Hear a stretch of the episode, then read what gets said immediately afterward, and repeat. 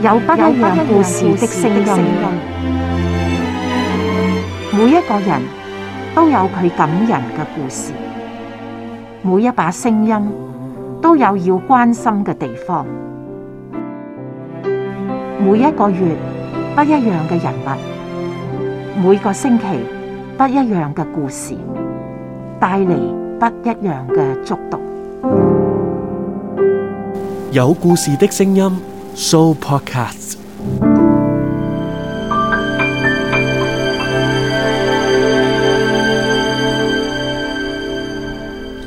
四年前，我食住豆腐火腩飯，訪問咗十三位浪漫嘅港萬人。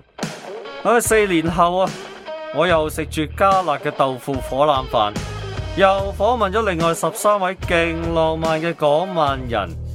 我係一路食住豆腐火腩飯加辣，一路享受男人嘅浪漫嘅 Gary。咁去到今集咧，其一位嘉賓咧，我同佢有一樣嘢原來係一模一樣嘅，就係、我哋嘅出生日月日。我哋係同一個月日出世嘅，十一月六號。咁所以點解我特別好想訪問佢咧？係咪兩個性格都會好近似咧？當然年份我就唔方便講啦咁樣。仍有你節目主持人 Gary，而今日嘅嘉賓咧就係十五少。係你好，我十五少，首先問下先，點解你叫十五少咧？我係想改個新新嘅筆名，想揾翻個五字。當時咧就如果冇記錯就應該係誒胭脂扣上演嘅係啊，時十間二少啊嘛。嗱咁我亦亦都係阿哥哥嘅影迷啦，係咁咁我咦不如偷下光 啦，咁就咁就變咗十五少，咁就易記啦，同埋喂，但係你花朵喎、你係即係係叫港漫張國榮嘅喎、誒，呃即係好多人一時有啲人話我似張國榮，即係後生時候啦，梗係 係啊嚇。，咁跟住有啲人話我似曹查理，咁有啲人話我似周潤發咁，其實冇嘅，其實其 實其實都係貪玩咯。啊唔係喎，我睇過你啲舊相咧，啲角度真係好鬼死似哥哥嘅喎，你真係。就反而其實嗰個年代就反而冇人咁樣講我但嗰陣時啲人話你似發哥啊喎。嘛，係啊，嗰時啲人個都話似發哥。一出道嘅時候嗰個 Mark 哥大褸啦，暴風少年年代啦，就奠定咗你發哥呢個身份啦。啊係 然後後期啲人變咗阿哥哥啦，係。咁啊曹查理都係近代史嚟嘅啫，近代啲人誒都啊都都唔近㗎啦，咁誒、曾經好好笑嘅，咁有個朋友佢係搞電影嘅，咁啊曾經有套電影咧，咁就誒佢佢就想揾我做啊曹查理個仔嘅，同佢一齊打麻雀啦咁樣，係啊啊咁咁咁我梗係推咗啦， 最嬲尾，因為我我係一個好怕面對誒、鏡頭嘅人嚟啊嘅，其實 OK OK，好呆產即嘅，即刻硬咗太㗎。係啊，已即經係硬。啊晒，即係我係嗯唔識得面對鏡頭嘅嘅嘅人嚟嘅。啊但係鏡頭下嘅你係玩得好黐線誒嘅喎。鏡頭下係嘅係嘅啊即係換嚟你其中一個一個綽號叫阿阿喪喎。係係，唔係其實阿喪又係另外一樣嘢嘅。呢個名點樣嚟嘅咧？就係嗰時誒恐怖樂園嘅時候，哇，好早噶嗯咯喎。係啦，。咁就有個誒師兄啦，咁啊係叫大偉仔啦嚇。哦，咁大係衛佢係改嘛？嘅嚇嗯，你知做漫畫好窮㗎啦，即係一個月得千零蚊一哈哈個月咁樣，咁就係得出糧嗰日，咁就會去食餐好嘅咁係樣。月頭食飯要食得好咧，咁就要經過呢個維園嘅。咁我成日行行最後嘅，係咁我成日就會棘到腳趴街嘅。咁佢成日話：，因為你條友行路成個成隻喪屍咁樣，咁哦啊叫叫下叫叫下就叫咗我喪。 O.K. 啊喂，你都算多花名嘅喎，嗱，十五少啦、阿喪啦、五根啦、花生啦，都係咁上下啦，咁其實都有原因嘅，因為我比較濫嘅，即係創作上 唔同類型嘅嘅漫畫我都會去創作。哦，即係你刻意喺唔同嘅漫係啦，畫做唔同嗱誒，嘅花譬名。嗯如譬如誒誒江湖書，我用係十五少個名，誒五根點解會有五根呢個名咧？就啊係我用伍永生個名咧，就斬頭切尾，即係讀快啲。係啦，啊就就變咗五根，即係其實拆咗個字。係啊係啊係啊咁就因為嗰時我就係幫緊阿許景深秘撈緊呢個漫畫少年一個新嘅名啦。咁而花生咧就係係我寫兒童書用嘅。你知我做江湖書係比較歷史長佢㗎啦，又出位係啦啦。。 咁如果我個十五少個名擺落去兒童書度，咪好大鑊。係嚇！咁我有段時間我係誒喜羊羊漫畫嘅，係咁就如果你落落十五歲就好怪啦，咁就變咗特登就改一個一個咁嘅筆名就啊就叫花生啊係啦，咁就誒誒、呃去做兒童書，咁之後做兒童書我都會用用呢個名。啊喂，呢度我都想跳一跳嚟問咧，就係即係你啱啱提起咗啦，嗯推翻個時段啦，早翻十幾年嘅話，如果你話十五少搞兒童書咧，講笑嘅啫，邊可能㗎？誒咁、你知道誒、呃譬如做江湖書都幾幾踩界嘅啦，即係比較暴力啊，比較比較成人向啦呃成人向啦嚇。嗯咁、我做兒童書，我係誒、呃有人叫我試咁，但我試試兒童書嘅時候，我覺得好兒童啊。即係你都即刻成個心態都轉咗咁兒童但嘅。係咧，阿老細就話：咦，唔係唔係喎，你兒童都係嚟嘅，你好暗地裏有啲暗黑喎咁樣。 O K，我係基本上我做喜羊羊嗰時候咧，我係用咗一個月時間去調整自己個心啊哈啊哈個心理嘅。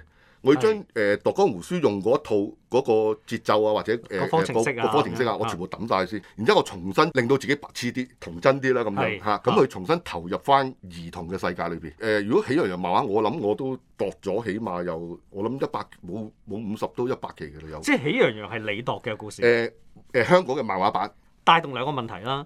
第一個問題就係呢位朋友點解會夠膽揾你搞兒童書咧？因為佢公司係想做本兒童書啊嘛，喂，點會兒童書會揾啊？哇，甚笑嘅大佬真係講唔掂㗎喎誒啊其實佢都係試嘅啫，咁點知就係開頭梗係唔得啦，咁但係原來咦原來最嬲尾都係得喎，仲做咗一段都幾長嘅，都幾長喎，跟住都幾後長後段啊許景嘅龍虎 reset 之前係。都啊係搞兒童書係喎，係嚇嚇，咁之後就再啊啊阿如兒啦，因為佢知道我哋嗰時係讀過喜羊羊啊嘛，嚇嚇嚇嚇嚇咁你不如你又試下啦咁樣，係咁咁又 OK 喎咁。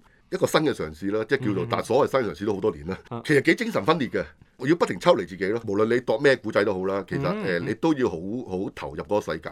誒我讀緊呢個古仔誒係成人向嘅，我投入咗個世界嘅時啊候，我到兒童書場會抽翻出嚟，開頭會唔習慣，咁但係其實而家我誒都幾習慣呢個咁嘅嗯做法。即係你試過同時間係孭住兩兩本書，一本係兒童向，一本係江湖書。誒你誒試應過該未試過，因為佢歷史幾長噶嘛。我係啊係啊我做江湖書，咁誒其實好多嘢已經根根深蒂固咗。係啊，冇錯。啊，咁變咗你要搣就要啲方法咯。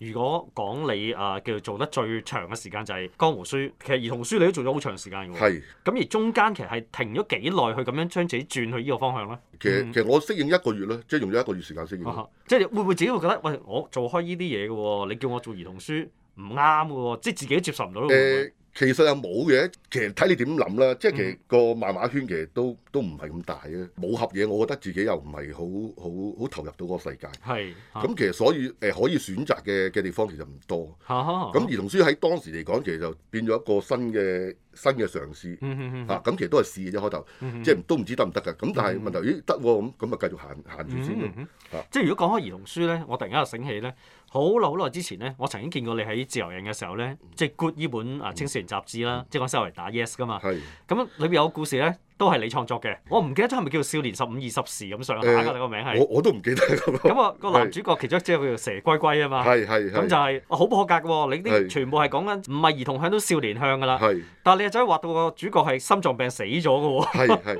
其實嗰段時間我阿劉定堅揾我入去咧，主要就係做一啲叢書嘅包裝。佢又覺得咦，你條友好似係做過呢行喎，可能你都寫到嘢啊 喎。佢之前唔知你誒知知知知，啊都知嘅啊但係你唔知你啲嘢寫成點㗎 OK，OK，喎。啊咁啊我覺得又又冇乜所謂啦，咁咪試下啦。咁其實嗰個嗰個誒實驗性質好好大係嘅，其實嗰陣時嗰本啊書啊啊好隨心嘅。哈哈哈哈即係基本上都冇乜話誒好刻意去去真正正去去去諗好晒條橋啊或者點樣， Good 你係佔一個故事啫，但係係 Good 呢本雜誌唔係唔你係嘅，唔唔係係你我去嘅，唔係做我策劃嘅㗎嚇，唔嘛。係我嘅啊嚇，哈我純粹係畫一筆古仔，因為佢覺得人啊哈哋 yes 有，我哋都有，誒佢又唔想用好貴嘅嘅嘅主筆去做啊哈哈哈嚇，即係如果以寫嚟講，咁我絕對係新人啦，咁咪俾你寫下咯，變相嚟講就出咗一個咁嘅故事啦。係。啦係啦，喺我心目中咧，其實正式嚟講又唔應該叫編劇嘅，因為我覺得你似一個策劃人多啲係，你係好多個 project by project 咁樣去去係去做噶嘛。係你係點樣去將自己嗰個投入呢一個方程式裏邊咧？嗱，如果以前嚟講咧，誒、開書嗰、個嗰個方向我會係咩咧啊哈？就我唔會淨係單止誒、個古仔嘅一個書種，我會諗咗呢本書點樣包裝、點樣宣傳，誒、呃或者有啲乜嘢嘅新嘢可以加到落去，係同嗯同已經出開嘅書係係係唔同嘅。哈哈咁變咗好似成件事咧，就唔止一本書，而可能有一嚿嘢啦，成個計劃咁樣即去做係。成個世界觀出係晒啦嚟先嘅。咁當時就唔係咁興嘅咁樣做嘅，啊因為當時嘅編劇比較專業啲啦。誒編劇就係編劇，咁而我哋反而係貪玩啦，即係嗯嗰時後生啦，就會諗多好多嘢。即係嗯有一一本書講我點樣宣傳咧？譬如如果以前咪一本書咪誒宣傳咪掟個封面出嚟，誒嗯誒乜乜人主係編，哇幾好睇幾啊勁啊咁啊。咁我哋就反而我哋可能連喺宣傳度，我哋已經會諗好多好好玩嘅嘢咯。我如果冇記錯，我哋係比較早期係誒影相做做廣告，啊我正想講啦做廣告嘅嚇。誒，你應該第一本誒、叫做你編同策劃嘅書，應該都係《暴風少年》啊嘛，《昂南漫畫》啊嘛，應該係咯。應該而係嗰陣時都破格嘅喎，我最記得嘅就係你大量用咗相片啦，係即係你同阿昂南兩個扮係孖哥啊，誒扮呢個古惑仔啊，咁樣係影嗰啲相咁樣啊嘛。係邊個諗嘅呢啲？嗱呢個又好好笑嘅呢個，喂，講嚟聽下啦。啊呢個咧就係我喺玉郎做緊嗰陣時，嚇嚇，即係有個同事咧，咁佢喺玉郎嗰邊咧就負責影相嘅。嗯嗯咁佢影相好靚嘅，咁啊有一次我同我男傾開就，哇條友喺玉郎嗰邊影相好靚嘅喎，咁樣啊，嗯咦咁咪叫佢出嚟陪我哋影翻輯咯咁 樣，跟住咧就上咗去我嗰時租誒租個地方即係住啊，咁係就誒就上去咧就求其拉塊黑布咁影嘅啫，其實跟住就翻嚟，咦又幾過癮但係喎，將晒頭啊，着晒係著啊曬係啲啊型衫咁樣係喎。咁其實有好多意見都係我男諗出嚟嘅，係即係譬如點樣染頭啊，點樣化妝係啊啊，。戴埋黑超啊，啊，搭馬超啊，咁咁啊，誒呢啲又係應該，如果冇記錯，應該係昂南諗出嚟嘅。咁樣影咗輯相出嚟就，喂，不如攞嚟做封面啊，咁樣。啊，即係本身影呢輯相唔關個本書事冇嘅，冇冇，即純係粹純過癮粹下玩啫啊嘅啫。因 OK 為因為嗰個年代咧，係其實乜都想玩，乜乜都想試。即係譬如啊，昂南啊，或者我哋呢啲就比較夠膽死嘅，試咗又夠膽用。即係可能有啲人影完啲靚相，可能最多可能出下穿爛啊，或者我哋激進啲， 咁我哋就應該都好破格，係第一本用真人上封面嘅漫畫誒嚟應喎。該就係應係該咯，應我該就仲記得嗰係期叫人渣係喎啊，，應該就係係啊係啊 跟住然後阿肥亮就做血霸王啊嘛。係啊係啊係哇！啊好犀利喎！呢啲係即係純粹一個一個玩嘅念頭出咗係，咁然後跟住就變咗本書嘅其中一個係誒幾破格嘅玩法啦咁係樣。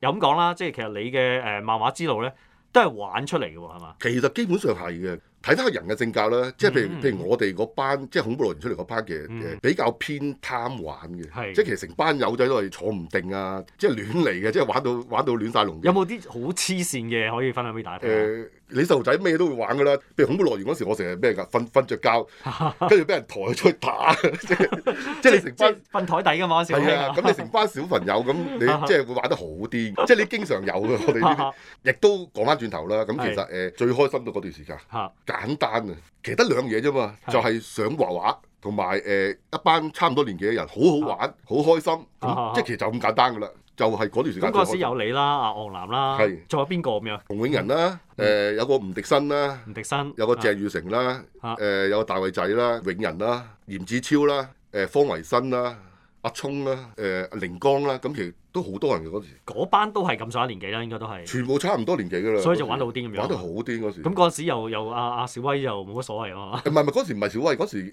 呃係阿張家龍入行嘅時候好少錢㗎啦。咁譬如我哋嗰時誒係點咧？即係譬如有八個人，如果正常八個人買八個公仔麵㗎嘛，我哋係冇錢買八個公仔麵，八個人就可能係煮六個公仔麵，就煮六個公 仔麵漲晒，跟住就大家咁抵食啲咁樣。大家不嚟食先至夠分，即 係即係呢啲咧。咁譬如可能一人夾。夾幾蚊咁買嘢打邊爐，翻到嚟差唔多全部都係蘿蔔嚟 嘅，咁咁啊得好少好少肉丸，係咁爭到就有肉丸食啦，咁即啊係即係呢啲嘢好開心嘅，即係喺嗰個年代係。唔知大家仲有冇掛住豆腐火腩飯呢？咁如果你係食緊碟豆腐火腩飯嘅，又記唔記得呢個豆腐火腩飯嘅主持 Gary 呢？過往嘅一輯豆腐火腩飯，我哋訪問咗好多嘉賓，咁啊好多聽眾嘅反應呢，都話：哇，仲有好多嘅主筆啊、漫畫人啊，好想聽下佢哋嘅故事喎、咁但係只可惜呢，始終篇幅有限，我哋唔可以呢全部朋友邀請上嚟。咁但係唔緊要，幾年後嘅今日，我哋終於有第二章啦，豆腐火腩飯加辣。究竟係咩味道呢？好啦，我哋睇下新一章，喂咩嘅故事開始啦？恐啊怖樂園啦，之後你又兜咗去玉郎，之後又轉咗去抗市，就開始搞呢個昂南漫畫啦，係即係啊係暴風少年啦。係誒嗰陣時係啦，昂南叫你翻去㗎係嘛？係啊係啊係嗯啊係。咁但係喺抗市嘅時候，你嗰陣時主力做啲咩咧？基本上就乜都要做，我係會搏埋身嘅，身但係阿外男起得好足嘅，基本上係齋勾線嘅啫。咁誒、呃做專欄啦，諗下橋啊咁樣，好似好多嘢做，咁但係其實又唔係嘅，其實又係好隨意。誒誒諗條橋咁樣，佢可能唔會叫你諗晒成成條橋嘅，可能佢自己諗咗啲，跟住佢叫你誒、不如你誒誒呢 part 點樣啊咁樣，咁你諗一 part 咁。昂南揾你係真係諗住大家一齊砌橋㗎喎。係係係係，即係其實係其實係玩嘅啫嘛，我聽昂南講咧，你度劇好第好第四嘅喎，其實傾嘅喎啲橋係。係你從來冇有劇本嘅喎，係大家係傾個橋段出嚟傾完，係。就你自己畫啦咁樣嘅喎，係嘛係？大部分時間都咁樣，誒有段時間都有人幫我寫劇本嘅，譬如我讀誒、漫畫少年嘅時候係啊都係咁樣嘅，就係、誒錄個音啦，跟住去去去寫啦哦咁樣。即係錄埋音嘅， 即係佢都預咗你唔會有劇本交㗎啦，唔會咁㗎所以啦，錄唔音會㗎㗎啦啦。嚇。譬如玉郎嗰邊佢要有劇本出嘅，係咁我咪叫人寫咯。基本上大部分時間咁樣嘅。呢個係你嘅風格啦，定係你純粹係我唔中意寫誒、字啫？兩樣都有啦，嗱一啊一來誒自己文筆又唔係好啦，嗯哼咁誒、二來就我自己成日覺得就話有時噏出嚟會傳神啲，你想表達啲嘢，但係可能如果你唔用字用得唔好嘅時候，可能你、嗯哼你都寫唔到出嚟啦。你噏出嚟有時可以講到真係好興奮㗎嘛。係再加埋，譬如你有嗯時講橋嘅時候，你有啲助語詞咧，啊對方都會聽得好投入嘛。如果你面對一個主筆咧，你同佢講條橋咧，嗯如果佢係冇太大反應咧，其實你條橋死咗噶啦。係你嗰係啊本係書咧，你直情係唔使出噶啦，你一出即死嘅。咁但係如果你譬如同阿主筆一講條橋咧，大家好興奮，大家都哇好興奮。就算本書唔賣得，出嚟一定好睇。譬如誒《馬少年》咁樣，阿許許景景啊咁，譬如度啲 gag 啊，或者度啲笑話啊，咁係大家講嘅時候咧，你睇大家笑唔笑？如果大家笑到停唔到嘴咧，咁就好睇噶啦，即係要得啦。係啦就得噶啦。笑得好牽強咧，嗯嗯，嗯嗯咁你可以唔使用嘅嗰條。咁以前後生就容易啲，就話譬如誒呃一噏嘅時候，可能哦我個主筆唔係咁大反應嘅時候，即刻噏第二條橋。嗯係唔得再噏第三條橋，噏到有反應就用嗰條橋。你後生嘅時候，你個腦轉得快啊嘛，咁其實基本上你係唔會停嘅，你不停有橋出嘅，其實基本上。即係基本上咧，就係每一個主筆揾親你咧，都預咗㗎啦，係同你傾橋嘅嗯啫，就唔係叫你交劇本嘅。咁但係傾嘅過程裏邊咧，你就講下講下，見對方反應唔 OK 喎，係你就即刻轉啦。即係好多嘢都咁逼出嚟嘅喎，其實。係係係啊係。咁其實你自己嗰、個即係編劇之路咧，有冇一啲好特別嘅方程式，定係純粹係冇嘢咁？你叫到我嚟度，我咪度咯咁樣。誒打天才波咧，就一定係誒好中意睇電影啦，嗯係即係好中意睇電視啦。咁誒會你會睇好多誒電影。咁我而我自己好中意睇一啲冷門啲嘅戲哦，甚至乎咧誒係公認係屎片嘅戲咧，你都會睇我嘅我都睇嘅。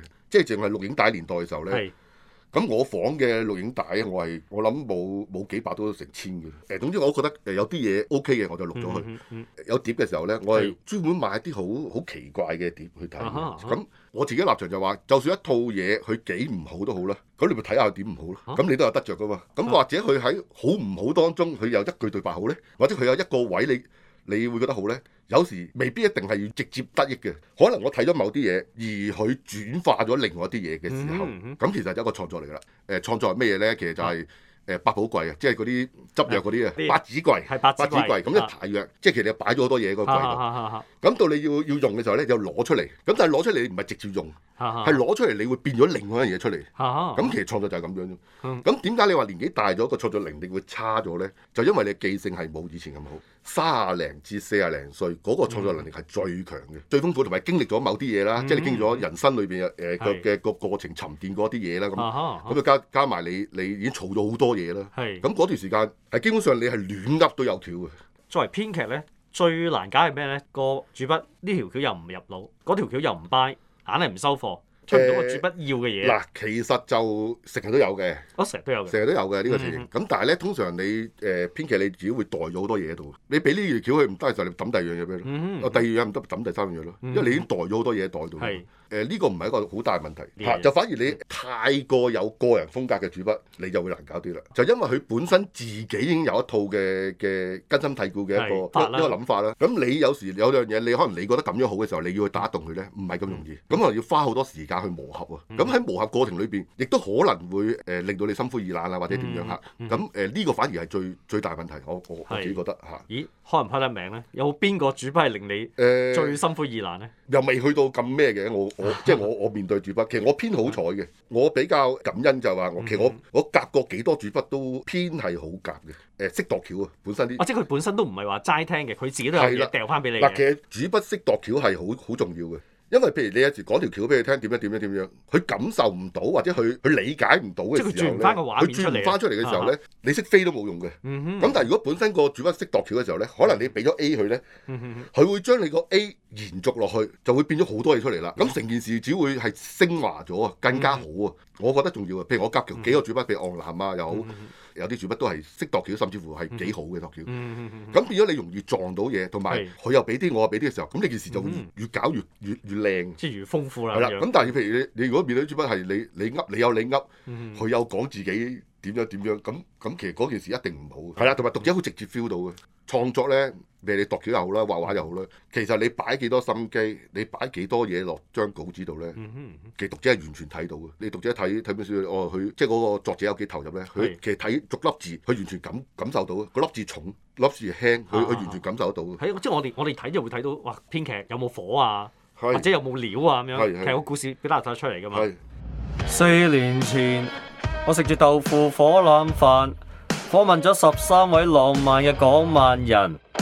喺四年後啊，我又食住加辣嘅豆腐火腩飯，又訪問咗另外十三位勁浪漫嘅港萬人。我係一路食住豆腐火腩飯加辣，一路享受男人嘅浪漫嘅 Gary。咁有冇邊一個主筆係你誒、呃拜服嘅咧？其實都多嘅，各有嗯各嘅好處咯。牛佬咁樣，牛佬寫文采係最好嘅，係啊係啦，啊佢文采係最好嘅，即係你你呢樣嘢你冇得否定嘅啦。寫打或者場面咁，可能阿阿龍哥最好嘅啦。咁譬如你如果講誒設定人物設定或者造型，嗯誒司徒劍橋一定最好嘅啦。咁其實各有各好嘅地方咯。咁你話譬如誒有冇好全面，我就反而覺得少啲。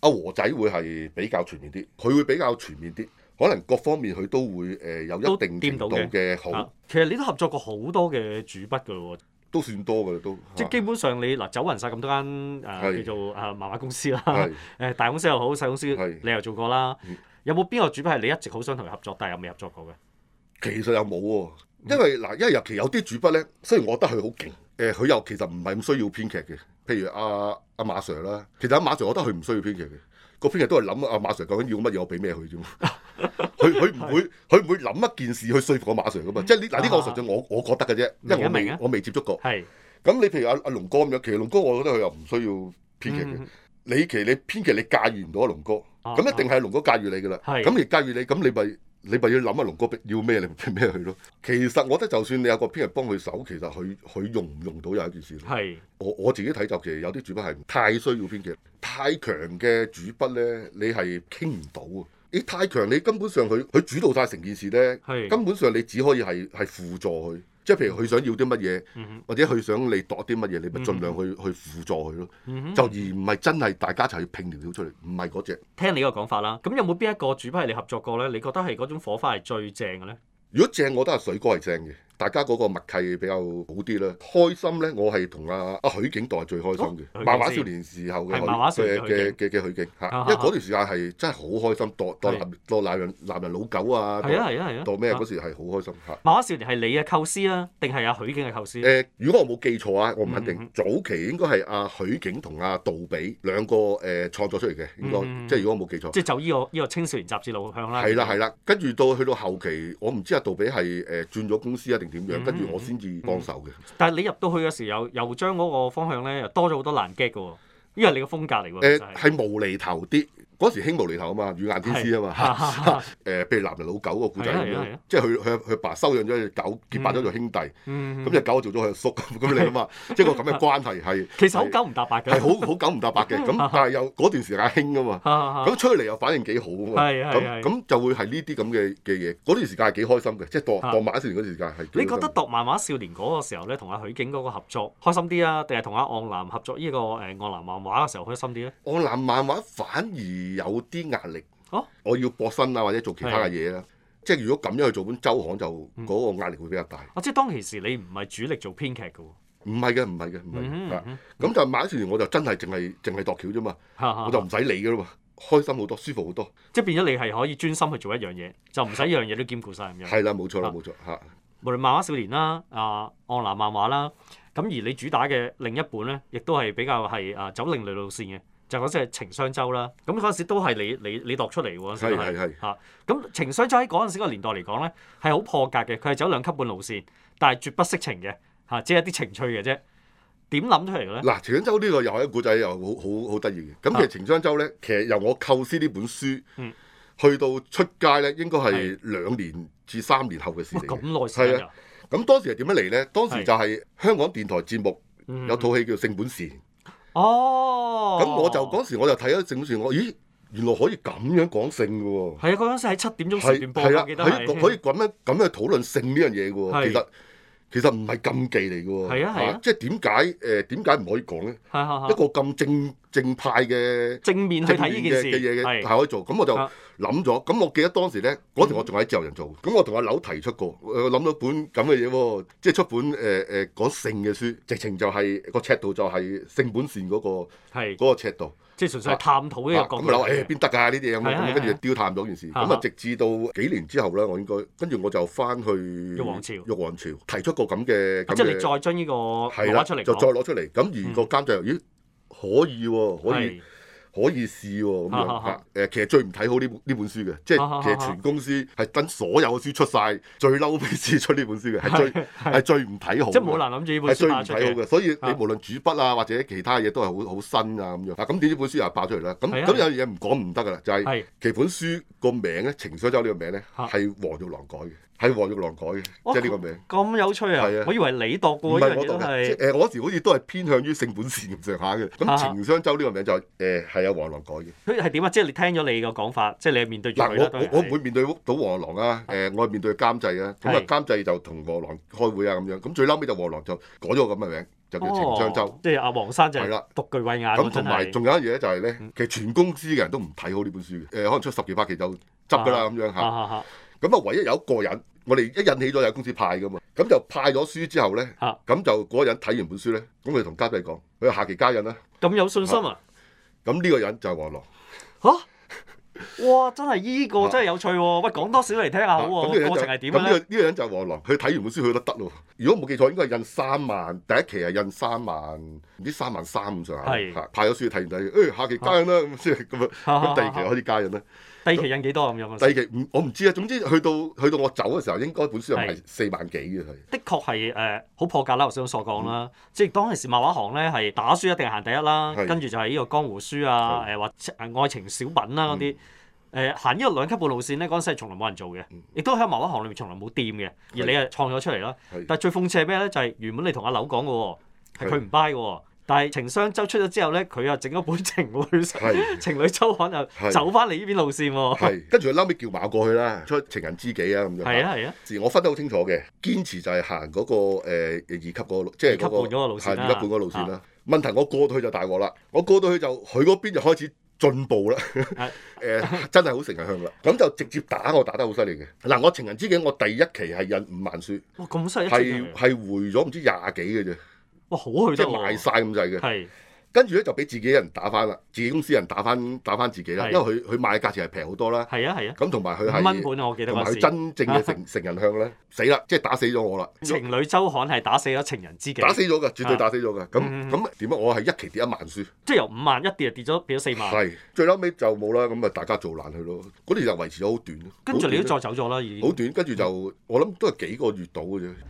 四年前，我食住豆腐火腩飯，訪問咗十三位浪漫嘅港漫人。喺四年後啊，我又食住加辣嘅豆腐火腩飯，又訪問咗另外十三位勁浪漫嘅港漫人。我係一路食住豆腐火腩飯加辣，一路享受男人嘅浪漫嘅 Gary。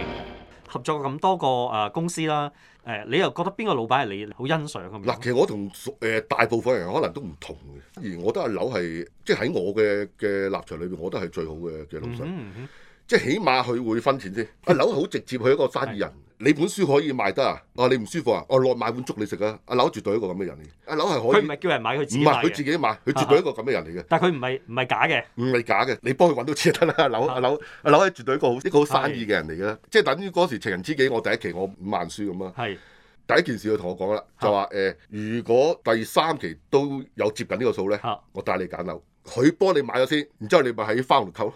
當然一等樓咧係我已經幫你買咗，你住得㗎係啦啦，係啦你之後慢慢幫我還啦。係啦，係啦。哇，好難得有咁嘅老細喎，喺佢立場，其實你咩層樓，你同我簽約簽咗長約，你冇分更加會做落去係啦，啦嗯冇。即係冇分別噶嘛。咁起碼佢好實際啊，就係你賣得幾多，佢咪分錢俾你咯。係啦，實際你生意就係生意，即係即係好簡單啫嘛。啊你啊啊啊呢個打工嘅人，你面對一個咁嘅老細，哦，你賣得佢就分錢俾你，好好噶咯喎，其實已 經。咁結果出唔出到三期又到唔到呢唔個得數先？我第嗱我第二期跌一萬，即係已經變下四萬啦。第三期再跌一萬，得翻三萬。但其實三萬，所以嗰陣時嚟講，叫做唔差嘅喎。咩麻麻地嘅啫，止唔到跌啊嘛。如果聽你嘅講法咧，我又覺得又幾真實嘅喎。個老細，你幫我揾到錢，我對你好，大家越買越買，好好均真啦。係咪真小人點都好偽君子啊嘛。最有眼光睇得起你嗰個就似乎係黃生啦，即係能夠睇到你本情周誒佢刊唔係睇得起我，佢睇得起本書。啊咁都係你策劃咁係嘅。 咪嗱？誒，究竟我喺本書度佔幾重？其實阿黃生未必知嘅。佢唔知係你諗因出為嚟你你嘅，啊大公司嗰個架構係咩噶嘛？你哦，你有監製、一一齊一級級落一齊咁咁，哦，你啊只一個一個編劇同一個策劃仔咁咁。係。但頭先我聽你講翻咧，你都話其實阿水哥，你覺得同佢嘅合作係最有火花拼出嚟嘅喎。係其實當其時係點樣撮合到你兩個一齊出去搞嘅咧？嗱，其實我同阿水哥唔熟嘅，當時就誒、呃有個人叫畢業樂，佢佢話咦有有啲動作喎、咁樣，誒咁乜就乜嘢有啲動作先？即係會出去啦。喺轉轉嘅關係之下，咁最嬲尾就變咗同阿水哥合作。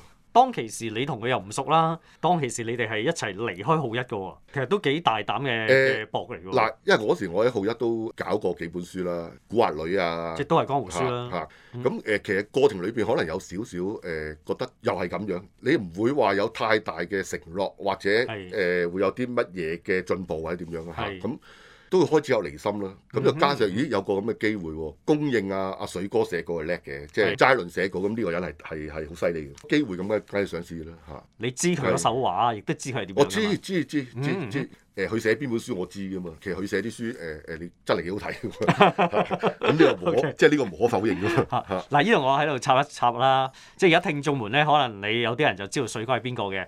咁呢度亦都有啲朋友託我問嘅，係你同水哥嘅關係究竟係點樣發展落去咧？究竟其實一路都冇乜嘢嘅，因為我哋出嚟嘅時候一定有啲承諾啦。係咁，如果唔係都唔會大家咁薄去去、啊哈去做緊公司即咯。係喺浩一嘅時候，你就係啦即係嫌有啲承諾達唔到啦，就係而啦家出嚟就再嚟一個，係啦，咁咁就譬如出到嚟咁誒，可能大家傾咗就話會點樣分帳，即係如果係嗯如果賺到錢，公司會點樣分帳？哦，即係譬如誒、某人會分幾多 percent。咁誒、去到公司真係賺錢嘅時候，發覺啊啊原來係係唔會有人分到錢喎。即係啲咁承諾唔兌係現。啦，啲承諾唔兌現，咁你開始心淡啦。公司嘅人開始都會有啲心裏邊唔舒服啦。幾慘嘅喎，即係可以講係。誒呃啊慘㗎，其實基本上誒、一出嚟，基本上公司誒、幾個月已經冇晒錢㗎啦。但係一出嚟嗰下已經大家知道係係搏嘅啫，係幾個月就已經乾塘啦。幾個月已經乾塘㗎啦，冇晒錢㗎啦，跟住要啊去借錢啦，一年裏邊借兩次錢啦，又俾審裁處告啦，係啊，即係呃誒告二級，因為我哋開頭係冇包膠袋嘅。嚇嚇就諗住一級，咁點知全部砌二級，咁啊砌咗唔知十幾廿次 先，啊咁啊誒誒嗰度都罰咗幾廿萬嘅都，跟住你冇本書賣得，咁你 諗下你誒誒咩情形啊？咁但係點樣去逆轉咧？嗱逆轉就係刀嗰個熱潮啦。即係兵器兵器熱潮啦。啊咁我哋當時就火舞已經係盡地一煲㗎啦，即係係火舞唔得咧，就即係我同阿水哥走佬㗎啦要。咁啊，將僅餘嘅資源就全部抌晒落去，即係送送啲銀包啊，送啲啊，精品啦，精品啊啊啊嗰啲咁嘅嘢啦吓，咁嗯就就未得嘅。咁就火舞一出就即死㗎啦，係一出就唔知萬萬三輸到啊，咁啊啊嗯死咗，一出即死㗎啦。因為我要做好多精品啦，咁我係成日上廣州，咁我就傻更更唔知點樣買一把刀翻嚟。係。嗰把刀係真刀嚟嘅，即係開咗封嗰只，我唔知點解啊夠膽死啊，袋咗落嚟香港。即係你嘅心態純粹係覺得把刀幾靚，好靚係啦就買咗落嚟。係啦，咁咁後尾點知啊撞啱刀嗰個熱潮，咁啊佢橫掂都係啦，攞呢把刀照啤啦，咁係嗰把刀就係火舞刀咯。就點知就係由萬三輸就去到火舞刀送嗰期，就啊升到上去四萬八輸。誒、我哋再版再再版，個刀熱潮一嚟嘅時候，我哋原本係六本蝕錢嘅書。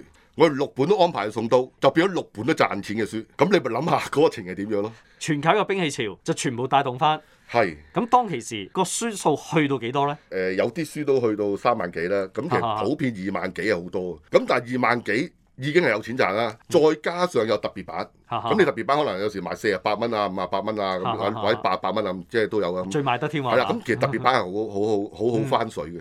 咁你諗下，你原本你係六本蝕錢嘅書，你變咗六本賺錢嘅書，仲啊啊要啊仲要有有本火舞係好賺到錢嘅書。係啊係。咁你諗下嗰盤數幾大？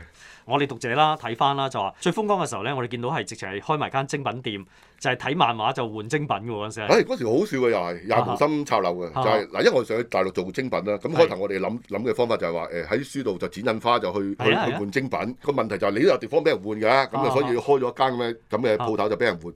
咁但係原來讀者咧，佢又唔中意儲即係嘅儲夠幾多個印花就係啦係啦佢換唔到中啦，意佢嘅。唔興嘅。佢寧願你俾一個印花我，我我我我俾三嚿水你買啦咁，即係佢中啊意即咁樣即嘅直。接買嘢嗰個啦。因為我哋喺廣州度啲製批作發嗰啲精品啦批批發啊，啊自己有有啲做咁樣。誒，諗我哋開咗好多間，而我哋曾經試過咧，我係誒，我唔記得係聖誕定係新年前，啊哈係直情賣到間鋪差唔多清倉咁滯，係要落閘嘅。我哋曾經試過係一個月淨係賣火機，係賣過萬個。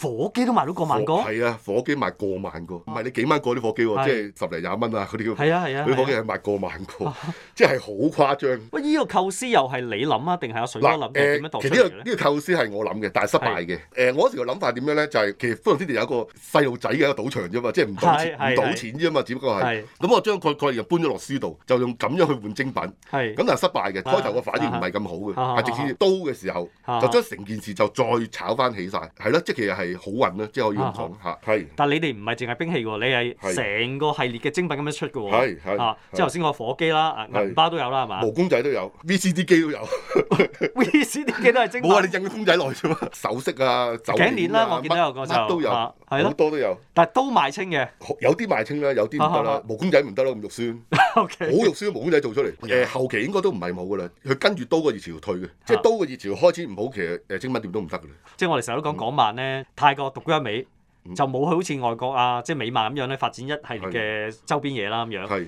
嗰陣時其實試過係成功喎，其實嗰陣時係好運咯，我我自己覺得誒、其實冇人估到有刀個熱潮咁犀利誒嘅。誒、到而家都唔明點解咁犀利嘅，真係。其實冇嘅，即係其實真係天時地利，唔知點解撞到、嗯撞到樣樣咁嘅嘢出嚟。誒、我諗都難再有下一着。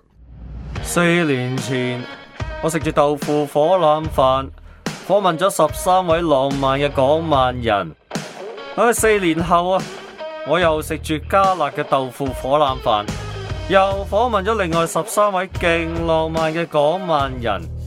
我係一路食住豆腐火腩飯加辣，一路享受男人嘅浪漫嘅 Gary。係咁所以最後就分手收場啦。係然後跟住就去咗做兒童書㗎啦，係咪已經？誒，唔係跟住我自己出嚟出咗本書啦。呢本書又係好多古仔講喎，應該。係係 呢本書應該叫做《耀武年代》，好似啊，我如果我冇記錯，《誒誒火紅年代。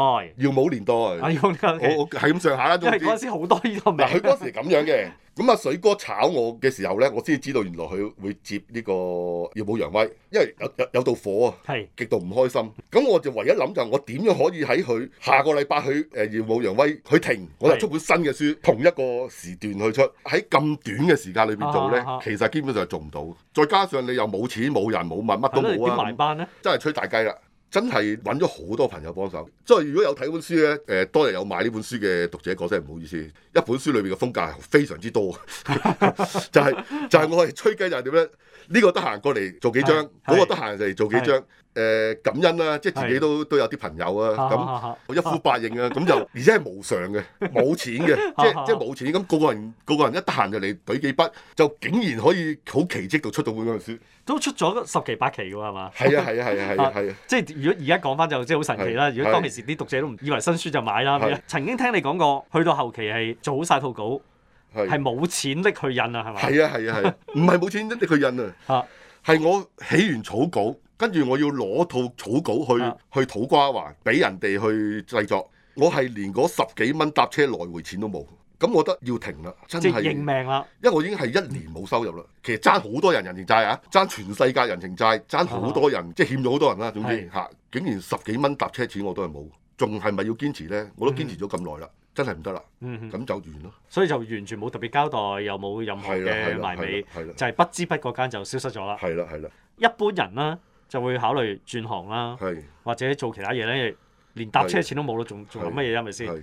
但你又唔係喎，你又仍然繼續企翻喺度嗱呢呢樣嘢又好得意嘅，其實反而我入行嘅時候咧，當然啦，入得行梗係好好想畫漫畫，好想嗯係啊做一個漫畫家啦喎。。係但其實唔係咁熱誠嘅。啊 ，OK，阿愛南成日鬧我，即係話你條友啊，你貢獻好少啊，你你又你又唔畫嘢咁樣。咁但係反而年紀大咗咧，又好想做呢樣嘢。以以前我入行嘅時候，我係唔係好夠膽畫公仔嘅？就因為我好快已經發覺，哇！原來坐喺我隔離嗰人咁靚嘅畫公仔，咁勁嘅即係。咁多高手啊喎跟住啲師兄弟畫個個都好犀利嘅，因為我自己畫啲公仔甩皮甩骨嘅，啊咁啊慢慢越嚟越唔夠膽畫，跟住就轉去做幕後。反正年紀大咗唔知 醜啊，係 OK，就成日自己喺企，咦畫下又好過癮係喎，喎，你近幾年啊即係反老啊，還犀利係喎反老還童，咦畫下幾過癮啊啊啊喎，又唔怕醜又掟出去好啲啦啊飛魚煲俾人睇喎。啊即係其實我唔知啊，係咪老人家即係都有啲嘢寄 託咧？即係有啲人中意捉棋，有啲人中意養魚啊，就反而我而家老咗咧，我中意畫漫畫喂，。仲搞鬼啊嘅係你啲，你嗰啲唔係單線條嚟喎，你係好複雜嘅線條嚟嘅嗱，喎。其實誒、其實 又係又係一個好特別嘅嘢，冇人知就係啊話誒呃點解話都咁複雜咧啊？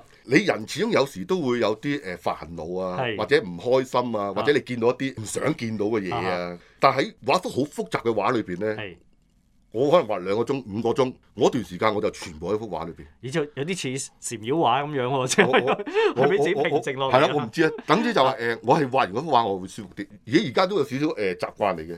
譬如一一有啲唔開心啊，或者或者煩惱啊係，啊我就會諗一張好複雜嘅畫出嚟，然之後就慢慢甩啦，可能甩五個鐘六個鐘咁樣，做完之後就好舒服啦個人。幾有趣呢個人啊真係嗱，去到呢個時候咧，想追問一啲問題嘅就係話，而家就同阿許景珠你搞緊係龍虎門 reset 啦，係呢本書係咪會繼續出落去嘅？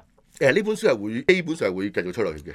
其實呢本書點解可以繼續出落去咧？不如講喂嚇喂，呢咁個真係有趣喎，咁其實係因為其實大部分嘅嘢係許景一個人做晒，所以先至可以繼續做落去。因為其實而家漫畫個市道係非常之差，即係有個人佢可以誒抌好多時間。嗯一手一腳誒、做好多嘢去做一本書嘅時候，嗯咁哼咁、我哋做朋友嘅，只要你話做，我都要幫你手做噶啦。只要佢話做，我就做啦，傾嘅即係總之啊，許景繼續話龍虎門 reset，而你又繼續做呢個策劃嘅身份加編劇啦，係咪？係 就會幫手咁做落去啦咁樣係。喂，除除咗呢一樣嘢之外啦，我見到你另外有啲好多嘢發展緊嘅喎。係啊，呢樣都我都想揾你合作嘅就係係嗯呢排啦，係似乎都開始畫一啲我哋叫做桌遊嘅一啲卡片咁樣喎係。嗰個又咩嚟嘅咧？誒一個朋友啦，即係有人想揾人畫下啲咁嘅誒誒啲遊戲卡咁樣，嗯誒試唔試啊下咁樣，嗯我試下啦咁樣嗯哼，咁試下有幾過癮。係咯，我見你即畫係有幾過癮，咁咪啊咁咪咁咪畫咯。咁即係其實而家去到我哋咁嘅年紀咧，有少嗯少就係返老還童，就係、如果嗰件事係愉快嘅，冇乜傷害性或者冇乜冇乜好大嘅問題嘅時候，係哦啊誒咪去試咯，有乜所謂？嚇哈哈哈咁、自己做得開心，咁就 O K 噶啦。但係嗰個未正式出㗎嘛，好似出緊噶啦，好似我出緊㗎啦好似出緊噶已經啦，啊哦好似出緊噶啦因嚇為。我見你畫咗幾張啫嘛， 但係開始出緊噶啦，陸續出緊嘅。即係嚟緊可能我哋見到十五少，會可能喺某一啲 card game 嗰度咧見到有你嘅係作品，可能就係呢一套嘢啦係。仲有一條問題咧，真係一定要問㗎啦。其實你同阿昂南嚟緊係咪好大嘅搞作咧？係咪暴風少年嘅全新版？暴風中年咧會唔會係咪？嗱誒、其實我同我男嗰個情形又係兩個都係一個好貪玩嘅人。咁而家我男好多主意嘅。 即係佢無時無刻咧都有好多嘅概念，好多嘢想做。係嘅嗯咁其實我同佢嘅嘅嘅情形就係話，其實冇冇乜所謂嘅，即係總之嚇你想做嘅，咁而係你又覺得有位係適合我去玩嘅，咁咪玩嗯咯哼，大家一齊玩咯。其實好簡單嘅啫，只要開聲就得㗎啦，其實其實都冇啊，唔使開聲都 得嘅。即係其實其實大家覺得好玩咪做咯。本身佢佢佢自己會有好多嘅諗法，咁咪誒等佢去行，佢去公佈，係咁咁我哋咪做得幾多咪咪做幾多。我見佢喺 Facebook 放緊風喎，好似係同你有啲合作嘅喎。可能有啲咁，但係其實呢個冇乜所謂嘅，即係總之開聲咪做咯， 開心咯最緊要。即係如果真係出呢個暴風中年咧，係我諗都幾震驚嘅一樣嘢都誒、可能佢有另外有有第二啲諗法都唔出奇嘅，都唔奇嘅啊因為啊佢佢太多諗法啦。佢係冇錯冇錯。最後一條問題啦，都想問翻嘅就係十五少嘅漫畫生涯其實都起起跌跌，即係暢順咧，我相信你自己都唔覺得暢順嘅。係即係好多叫起起伏伏。你自己點睇翻喺你嘅漫畫歲月裏邊？誒、你覺得係開心唔開心、後悔唔後悔、無往上半生咁樣咧？即係如果如果冇漫畫喺我生命裏邊出現過，嗯我都唔敢諗我會係一個咩人。嗯，即係可能我係做地盤，可能做一段時間或者唔知做咩，唔會咁我我實又唔可以話精彩嘅。好玩咯，即係我我覺得起碼我誒、呃玩咗幾十年，我覺得好好玩。雖然有唔開心啦，有誒唔嗯、愉快嘅，或者有啲誒好低潮啦咁咁，但係其實總體嚟講，起碼你喺你回憶裏邊，嗯哦原來我喺漫畫個世界裏邊我出現過，咁我已經覺得對於我自己嚟講係已經係好大嘅得着或者感恩咯，應該。嗯即係咁樣就話誒、原來我同漫畫去拉埋一齊，聯成咗一段時間嘅，或者嗯未來都可能會係咁樣。咁、嗯我自己好好好感恩，感恩意思唔係話誒物質上或者係成就上或者錢啊或者咩，啊嗯哈咁、其實喺過程裏邊，我而家翻轉頭睇翻，可能我做咗好多誒唔好嘅嘢，又或者同好多人有好多嘅拗撬或者點樣。嗯嗯咁但係係出現過一個咁嘅世界，一個漫畫世界喺我心裏邊，我已經係夠啦係，即係我自己覺得嗯嚇。咁尤其是譬如去到而家咁年紀，原來我先至發覺，原來我係都仲係咁中意畫嘢，即係仲可以好好玩落去係啦仲嘅。係咁中意畫嘢，咁中意玩玩呢個遊戲咁咁啊咁夠啦，我覺得即係唔需要話咩咩嗯物質啊或者成就，唔需要啦嗯嗯夠啊，我覺得係我估我哋都係從來冇聽過十五少一啲咁咁哦真情嘅對話係嘛？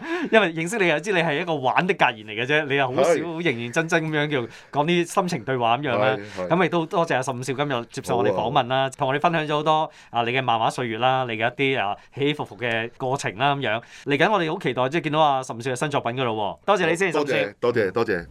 四年前，我食住豆腐火腩飯，訪問咗十三位浪漫嘅港漫人。喺四年後啊，我又食住加辣嘅豆腐火腩飯，又訪問咗另外十三位勁浪漫嘅港漫人。